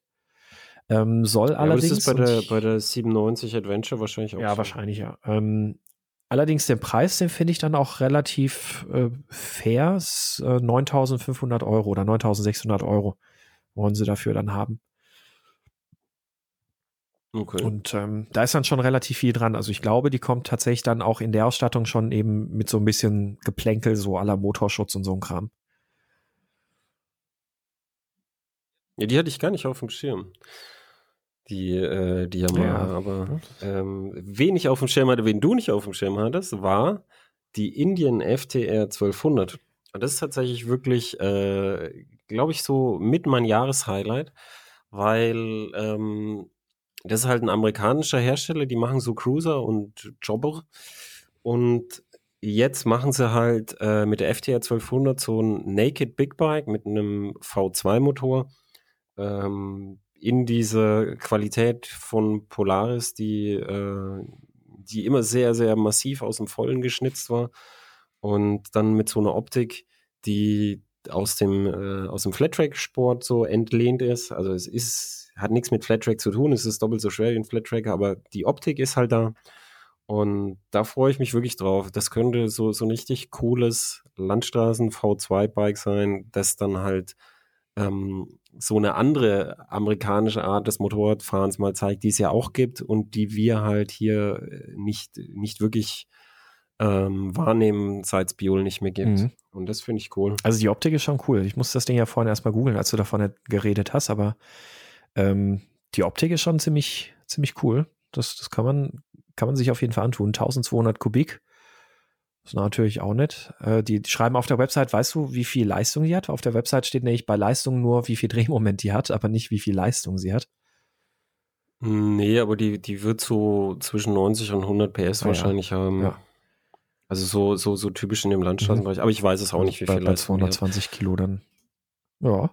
Und die 220 Kilo ist, ist äh, ein Trockenwert. Also die, würde über 250 wiegen. Aber weißt du, so, so mal wirklich so ein Landstraßen-Big nicht so, nicht so kratzt in jeder Ecke, so diese, diese, diese Cruiser-Sachen, die zum gemütlichen Fahren halt sind, sondern so, so ein richtiges Landstraßenbike. Harley hat es ja auch schon mal gehabt. Mhm.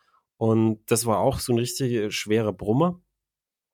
Aber ähm, das konnte so auf Landstraße richtig geil fahren und das, das war dann halt auch so, ein so ein bisschen ähm, in, in angenehmer Weise sich mit der Masse halt so ein bisschen beschäftigen. Bei Harley ja auch immer mit, äh, mit den Schwungmassen. Mhm.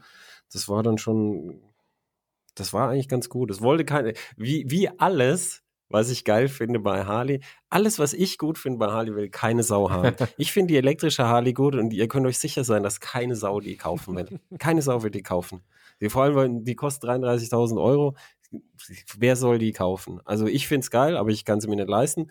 Und die Harley-Fans finden es scheiße. Dann die, die V-Rod, 60 Grad V-Motoren mit Porsche zusammen, fand ich einen geilen Motor und äh, Harley-Fans haben ihn gehasst und jetzt ist er begraben, mehr oder weniger. Tja. Und so, so, so, und dann, dann, dann habe ich, als ich das erste Mal mit dem Motorradclub aus, ich gesagt, ja, was hältst du von Harley?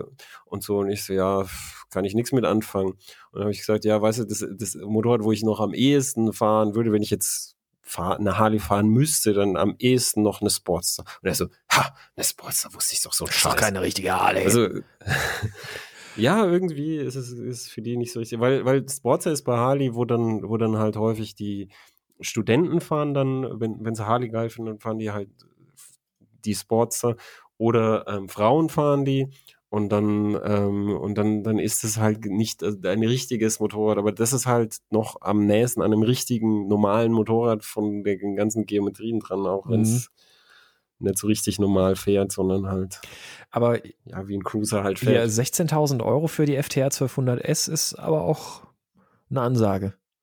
Also du musst mir ja, das ist halt Premium. Mir, aha, Indien ist Premium.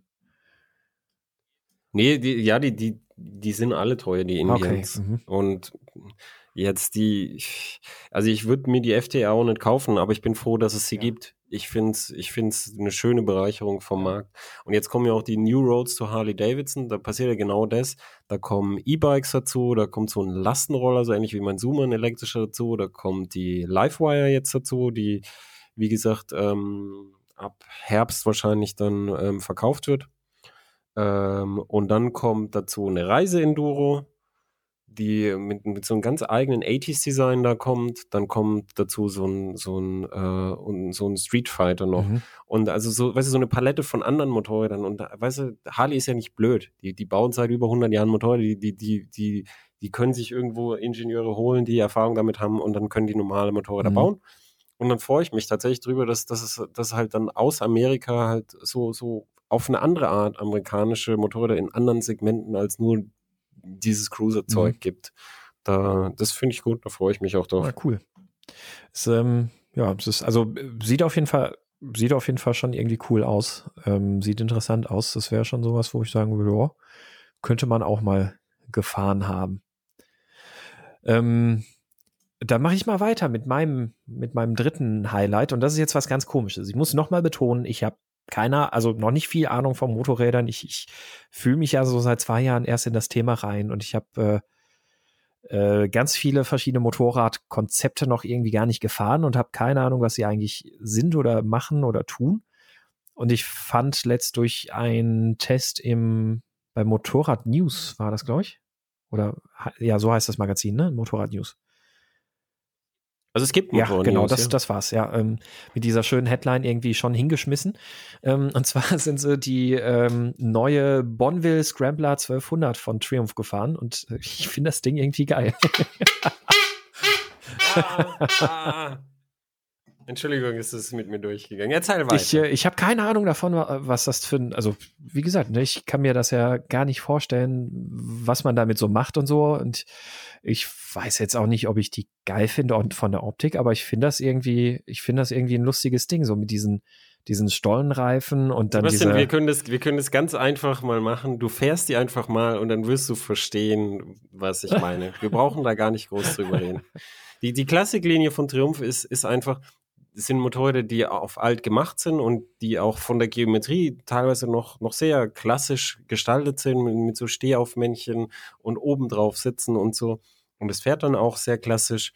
Und Sprich, das ist, Volvo das ist einfach oder? eine sehr, ja, das ist, das ist nicht nur im Design Retro, sondern es ist auch im Fahren Retro. Das ist halt sehr rückwärtsgewandt. Und das, das, das ist was, wo, wo mich überhaupt nicht interessiert und wo ich eher traurig finde, weil die haben dann, die haben dann halt die Namen von so alten äh, Maschinen, mit denen Triumph halt, so Speed Twin und so, mit denen sie halt Rekorde und Rennen gewonnen mhm. haben. Und dann haben die halt diese, diese, diese Namen ist dann halt auf, auf diesem Retro Scheiß da drauf, der ja, der extra gebaut ist, dass er langsam fährt.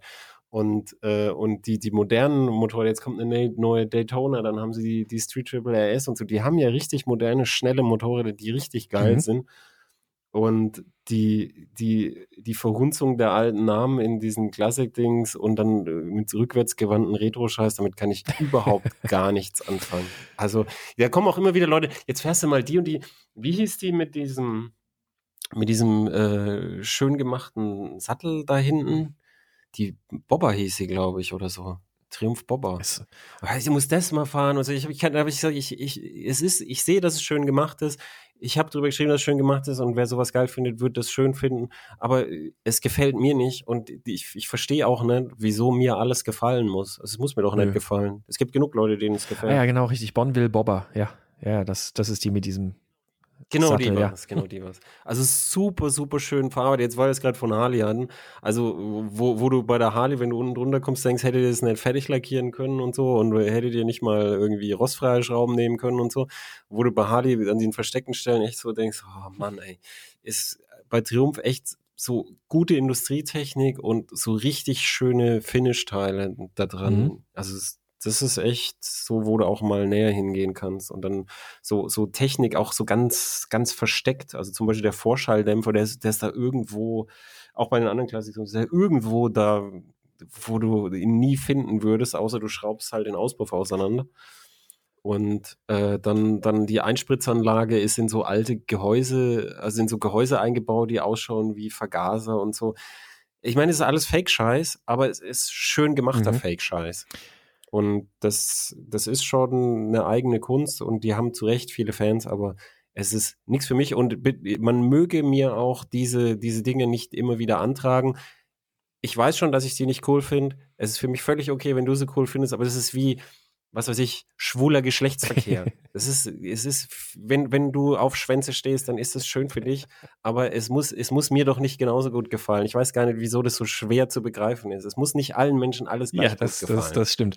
Ähm, es ist, also ich muss auch nochmal dazu sagen, also es ist gar nicht mal so, dass ich jetzt sagen würde, oh, das, das ist geil, das ist irgendwie das Motorrad, was ich haben will. Ähm, aber ich, ich, für mich war das irgendwie so mit diesem komischen Scrambler-Konzept und so, das war irgendwie jetzt für mich, da bin ich als erstes Mal drauf gestoßen, weil ich mich halt bisher vorwiegend so mit Nakeds und höchstens mal noch Reiseenduros beschäftigt habe, weil das, ähm, also so Naked ist halt einfach das, was, was mir persönlich am meisten taugt. Und ich habe das dann gesehen und fand dann irgendwie lustig mit diesen Stollenreifen da drauf und so. Und ähm, ich würde es einfach gerne mal fahren. Das interessiert wir, mich wir mal. Können, wir können das Experiment machen. Vielleicht, vielleicht, vielleicht gefällt es dir. Ich hoffe ja nicht irgendwie, aber weil da brauche ich auf jeden Fall Bauschebart. Weißt du, so, so, so, wir, gehen, wir gehen mal in den Scrambler Darkroom und dann gucken wir einfach mal, ob es dir gefällt. Ja, ich. Äh, ja, das, nee, das ist, das ist ein interessantes ja, Experiment. Wir, wir, ja. machen, äh, wir machen mal einfach die, die Probe aufs äh, Exempel. da haben schon viele äh, festgestellt, bei, bei so W800 und, und wie den Klassiktheorums, die, die so ein bisschen die Freude am Motorradfahren verloren hatten und dann, dann haben die sowas gefunden und irgendwie hat es genau gepasst und das, äh, das kann dir ja auch passieren. Ähm, also mir kann es nicht passieren, ich bin die Scrambler schon gefahren äh, und äh, ich brauche es nicht. Aber äh, wir sollten es ausprobieren. Ja. Ja, dann äh, bist du wieder an der Reihe. Hast du noch, hast du noch eine? Du hast noch eine. Doch, ich weiß, du hast noch eine. Mhm. Ja, jetzt, jetzt, ich möchte zurück zur Einleitung kommen, nämlich äh, Elektromotorräder. Ja, wieso jetzt? Du hast den Tesla 3. Aber Elektromotorräder. Ja. Also, Elektromotorräder, auch aus Amerika. Also, die, die Harley, haben wir ja schon gesagt, die kostet 33.000 Euro und also, das, das ist so, das ist wie die Energica. Das ist ein sehr teures Motorrad, das wahrscheinlich schwer ist und so und gut ausgeschaltet, aber wer soll das kaufen, ganz ehrlich? und deshalb ist es erfreulich, dass jetzt bei Zero die Zero äh, SRF rausgekommen ist. Das ist auch ein Naked Bike. Design sieht aus, könnte auch von, von mhm, Suzuki genau, sein. Könnte, könnte ja, ein aktuelles Naked Bike halt sein, ne? Ja, ja, also so, so wie aus Japan, so, so ganz, ganz ganz normales Design, also jetzt nie, nicht besonders eigenständig, aber auch eine Chir und ähm, äh, hat eine große Batterie mit viel Reichweite und fängt halt bei, bei so humaneren Preisen an. Die fängt, glaube ich, bei äh, so 12.000 oder 13.000 Dollar an. Und das ist echt alles genau richtig gemacht. Und die haben bei Zero vorher halt so, so, so ganz reduzierte Rahmen gehabt und so dünne Räder und dann trotzdem schwere Akkus drin. Also mehr oder weniger hat man halt so einen riesen Akku in einem Rahmen von so einem 250er Motorrad gehabt. Und bei dem haben sie jetzt normale Radgrößen, ähm, dann, dann eine, eine richtige äh, Naked Bike Bremsanlage ähm, und eine, eine volldimensionierte große dicke Gabel, also die normalen Naked Bike Dimensionen, die diesen schweren Akku tragen. Und ich glaube, das ist alles genau richtig, bis auf einen Punkt. Mhm. Und der eine Punkt ist, es gibt keine äh, Gleichstrom-Schnellladung. Ja. Das ist, die haben halt keinen Platz für den Stecker gefunden oder was weiß ich, was da für, für, für Gründe da kommen. Das ist für den Kunden aber wurscht. So ein Motorrad, wenn du dann fährst und du, du musst dann, kannst dann halt nicht an DC-Schnellladung ein Stück weiterfahren, ist halt echt ein großes, großes Potenzial voll verschenkt, weil mit dem, mit dem Lader, der dabei ist, mit 3,3 bis 6,6 Kilowatt äh, in den USA bei 110 Volt, ist, dauert es ewig, bis das Teil voll ist. Auch nur halbwegs. Aber haben wir, haben wir da vielleicht nicht auch einfach ein, ähm, also die schreiben da ja 60 Minuten bestmögliche Ladezeit auf 95 Prozent mit optionalem 6 kW Rapid Charger. Das Rapid würde ich jetzt mal in Anführungszeichen setzen. Ähm, aber haben, haben wir da nicht vielleicht auch ein falsches Bild drauf? Weil wenn, wenn ich jetzt mal so überlege, also ich bin, bin so in Facebook, bin ich hier in irgendwelchen Gruppen, so auch hier so äh, Motorradfahrer in der Eifel und so ein Kram. Und da ist, da hat sich jetzt zum Beispiel einer letzt, letzte Woche eine Suzuki gekauft, die, diese, wie, wie heißt da, das Tausender Naked Bike oder ähm, keine Ahnung. Also da, da gibt's ja auch irgendwie so eine, ähm, so, ein, so eine kräftiges Naked Bike irgendwie von, von Suzuki. Der hat die sich gekauft und der, der, der ist jetzt gerade in der Einfahrpha Einfahrphase mit dem Ding. Und ähm, der, der postet irgendwie dann in der Gruppe jeden Tag irgendwie ganz glücklich, dass er jetzt irgendwie wieder, wieder gefahren ist und so. Und die, die Leute, und das, das ist so der überwiegende Teil in der Gruppe, die schreiben halt immer solche Sachen, sowas wie, ah, heute geniale Tour gemacht, 50 Kilometer mehr auf der Uhr. wo, ich, wo, wo ich mir halt so denke, ja, so 50 ich, Kilometer ist es für mich irgendwie einmal zum Einkaufen fahren. Also, also, ich, ich, also ich bin heute alleine ja, schon. Okay, okay, weil, weil bei dir halt dein, dein Laden ich, ist also, halt ja, irgendwo unten in ja, Adenau aber ich bin heute so. trotzdem schon, also ich bin heute fast 300 Kilometer gefahren. Ich bin gestern 250 Kilometer gefahren. Ich bin vorgestern 300 Kilometer gefahren.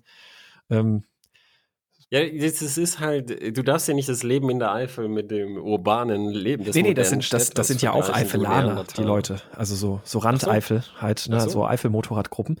Aber deswegen meine ich, also ist nicht ja, der. Wenn man 50 Kilometer fährt, dann kommt man ja wirklich nirgendwo hin in der Eifel. Ja, eigentlich, ja. Aber deswegen meine ich, also ist nicht vielleicht der normale Motorradfahrer, ist der nicht mit den, weiß ich nicht, was hat die Reichweite, 300 Kilometer, bleiben wir realistisch, 200 Kilometer. Nein. So eine Tour, 200 Kilometer ja. am Tag sind die doch da fahren die zwischendrin irgendwie ein Käffchen trinken im Café Avent und dann, dann Dann steht das Motorrad halt eine Woche am, La am Ladegerät. Nee, ich, ich habe ja nicht Fahrt. gesagt, dass das, dass das komplett Panne ist. Ich habe gesagt, da wird ein enormes Potenzial verschenkt. Natürlich gibt es äh, die das, Leute, ja. die, mhm. ähm, die dann halt ihre Hausrunde fahren und für die das völlig ausreicht. Aber ähm, Energica war der Motorradhersteller, die gleich angefangen haben mit äh, DC-Schnellladung. Die haben unterm Sitz Platz gefunden für den riesigen CCS-Autostecker. Und das war genau der richtige mhm. Weg. Ich habe das nämlich mal ausprobiert am Schnelllader. Das lädt mit 18 kW. Die neuere Version äh, soll jetzt cool. 20 kW können. Und dann stehst du da, eine Pause von so 15 Minuten, sagen wir mal. Je nachdem, äh, wie, viel, wie viel Strom du leer gefahren hast. Dann, dann unterhältst du dich kurz, äh, und die Raucher rauchen und, und dann fährst du weiter. Und das ist, das ist wirklich nicht so viel länger als, äh, mhm. als beim Tanken. Und wir waren da am Schnelllader in Wolkenstein, wo du mitten in so einem Revier bist. Und das, dieses Potenzial, das, das würde ja, das ich halt ja. schon wollen. Wenn, wenn ich jetzt sage, ich will Pionier von einem Elektromotorrad sein, dann, dann ist doch das das, was ich auch machen können will, weil das andere ist echt schmerzhaft mit diesen langsamen mhm. Laden und bei Bauernhöfen um Strom bin. Das, das habe ich vor, vor tausend Jahren auf diesen Elektrorallies gemacht, wo, wo du, wo du halt denkst, warum machen wir das? Wir zeigen nur, nur die Scheißaspekte davon. Wir zeigen nur, wie, was scheiße ist. Wir, soll, wir wollen doch eigentlich zeigen, was schön ist. Mhm. Und bei, bei dem Motorrad ist, ist alles richtig, bis auf das mit der Schnellladung. Und deshalb äh, als Überleitung, ähm, auch als Einführungspreis ungefähr so wie die Zero, das sind ja Konkurrenten, der andere äh, US-Hersteller, der mhm. jetzt relativ neu ist, Lightning mit der äh, Lightning Strike, ähm, die bieten auch ein Elektromotorrad an. Jetzt äh, mit einem Einführungspreis von ab 12.000 oder 13.000 Dollar. Da muss man immer gucken, wie viel es bei uns halt ist. Aber für mhm. 1500 Euro kriegst du die Option, und zwar bei allen Modellvarianten, also sie haben verschiedene große Akkus, bei allen Modellvarianten kriegst du für 1500 Dollar die Option auf einen DC-Schnelllader dazu. Und das ist genau richtig. Mhm. So muss sein. Übrigens jetzt auch, weil ich über die Harley gesagt, die kauft keine. Die Harley hat auch ähm, DC-Schnellladung. Bei der Harley ist die Kritik, dass sie viel zu teuer ist. Mhm. Auf jeden Fall, jetzt, jetzt gibt es halt ein paar, wo, wo in normale Motorradpreisbereiche runterkommen. Aber die Lightning, also kann die was, weil die aussehen tut die schon so ein bisschen wie so eine Bastelbude. Da die, die Zero SAF, die, die macht ja schon den Eindruck von einem ausgewachsenen, ausgereiften Motorrad. Die, die Lightning, wenn ich mir jetzt so die Bilder zumindest angucke, wirkt die irgendwie ein bisschen mehr so nach, nach Bastelbude. So. Ja, bei Lightning ist es halt so, die, die, die Funktionsteil, also Rahmen, Sch äh, Schwinge, Motor und so, die sind super schön gemacht und CNC-Gefräße und weiß der Teufel okay. was. Mhm. Und der Rahmen, ja. in, äh, die, die, Verkleidung und der Sitz, das, keine Ahnung, das, das sieht aus wie bei einem Rennmotorrad selber gebastelt, da hast du schon recht. Da, da, da werden sie mhm. noch, da werden sie noch irgendwie für die spätere Serie noch nachlegen müssen in Sachen ähm, Anfass- und Anschauqualität. Aber ja. ich glaube trotzdem, dass das, dass das zwei sehr schöne Impulse sind in diesen Elektromotorradmarkt. Mhm. Weißt du, die, die großen Elektromotorräder, nicht, nicht die, die kleinen, da, da gibt es ganz viele interessante mhm. und aber Aspekte, die, die, die, so, die, die so sind mit Rollern, wo du die Akku tauschst und so. Aber jetzt richtige, richtige ähm, Motorräder, wo du auf der Landstraße fahren würdest oder sogar auf der Rennstrecke, ähm, das sind das die ersten, wo du sagst, das kommt jetzt in den Preisbereich, wo man, wo man sagt, das, das machen normale Menschen. Mhm. Und auch vom Gewicht her, also 220 Kilo bei beiden, das ist eigentlich. Genau, genau. Das ist echt, echt okay. Ja, genau. Ah ja, gut, dass du sagst, die Energica haben sie auch toll gemacht, aber wiegt 290 Kilo und hat einen Rückwärtsgang mhm. und braucht den auch. Also es ist echt, ist echt, echt anstrengend, das Teil. Also wir mussten ja immer mhm. rumwuchten zum Fotografieren und so. Das ist, das ist, also die sind ja rausgekommen mit der Ego als Sportbike, das ist echt wie, als wenn jemand mitfährt hinten drauf. Eine Fireblade mit Beifahrer, so, so schwer. Ja, der Akku, der okay. baut halt noch recht hoch und du musst den immer umlegen zum Lenken in die Schräglage. Und dann musst du die, die, ah. die Masse immer umwuchten und so. Also es ist schon, die, diese riesigen Batterien, da haben sie schon echt auch jetzt deutlich leichtere Batterieträger. Man sieht bei der Zero auch, dass der Batterieträger nicht nur filigrane ist, sondern auch so mittragen. Da ist dann so der, der Rahmen so dran. Also da hat sich schon einiges getan. Mhm. Ja, cool. Ähm, also die, die Zero SF, die finde ich tatsächlich spannend. Also das wäre, das wäre auch sowas, ähm, ja, das, das könnte ich mir auf jeden Fall auch mal angucken. ich habe ich hab auch schon angefragt, wann es die gibt, aber äh, in, in Deutschland, wann man die testen kann und so, aber habe noch keine Antwort wahrscheinlich, ja. Und ich werfe jetzt als, als Schlusspunkt werfe ich jetzt einfach mal einen Motorradnamen in den Raum. Ich habe keine Ahnung, ob ich das cool finde. Also ich finde es, nee, ich finde es nicht cool, weil ich so, ich kann damit nichts anfangen und vielleicht verstehe ich aber auch den Hype darum nicht. Vielleicht kannst du mich da aufklären. Ähm, das, das ist dann das Letzte, was ich da einwerfen will. Suzuki Katana. Suzuki Katana. Ja. ja, was möchtest du wissen, mein Freund? Was will man damit? Also, äh, also ich, ich habe so das Gefühl, das ist so ein bisschen, also ähm, ich habe das Gefühl, mit dem Modell versucht man gerade so ein bisschen ähm, vielleicht Nostalgie bei den Leuten her heraufzubeschwören, die, weiß ich nicht, vielleicht so in den 80ern, so wie das Ding aussieht, mal so eine Katana hatten und weggeworfen haben, seitdem nicht mehr Motorrad gefahren sind und jetzt wieder gelockt werden sollen?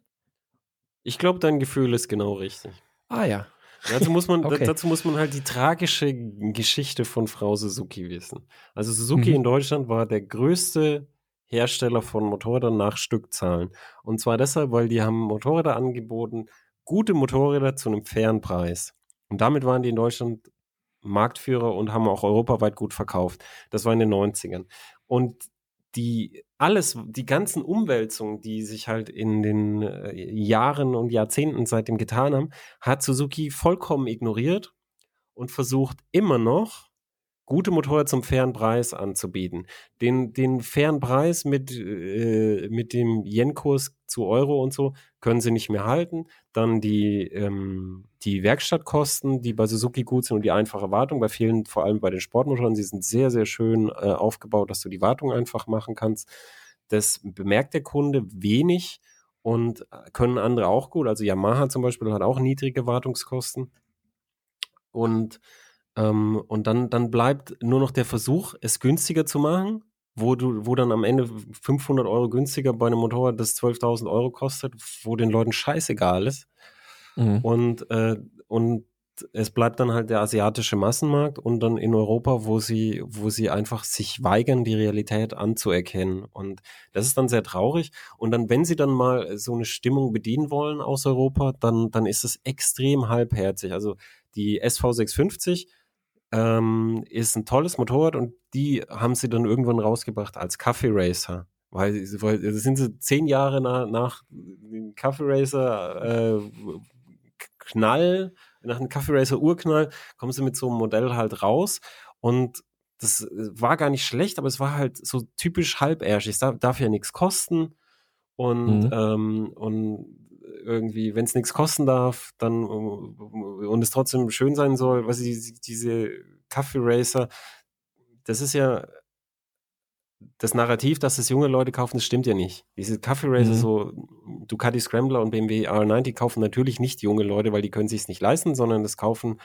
Ü50 Wiedereinsteiger, weil die können sich's leisten. Mhm. Und da Ü50 Wiedereinsteiger wird sich keine, keine gepimpte SV650 kaufen.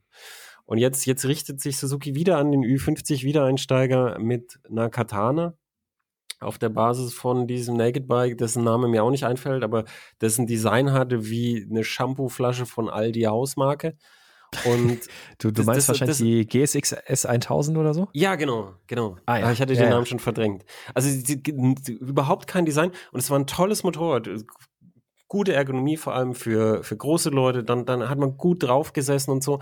Aber wenn du die angeguckt hast im Konkurrenzumfeld, hast du gedacht, wer, wer soll das kaufen? Dann war die halt irgendwie ein bisschen billiger, aber weißt du, wenn, wenn du total geil fandest, neue Super Duke oder BMW ähm, äh, S1000R und so, die, die wirkliche Knaller auf die Straße geworfen haben, die, die technisch und, äh, und auch äh, so kybernetisch, also regeltechnisch, ein, zwei Generationen weiter sind als Suzuki, da, da hat die halt nichts zu melden gehabt, dieses Motorrad. Und jetzt ja kriegst du da das mit so ein bisschen Katana an. Du kriegst ja keine echte Katana. Also Suki hat ja immer mal wieder so, so Prototypen gebaut auf Messen und hat gesagt, oh, und jetzt wieder Katana. Und da waren richtige Sahnestücke dabei, zum Beispiel Reihen Sechszylinder Katana und solche Sachen.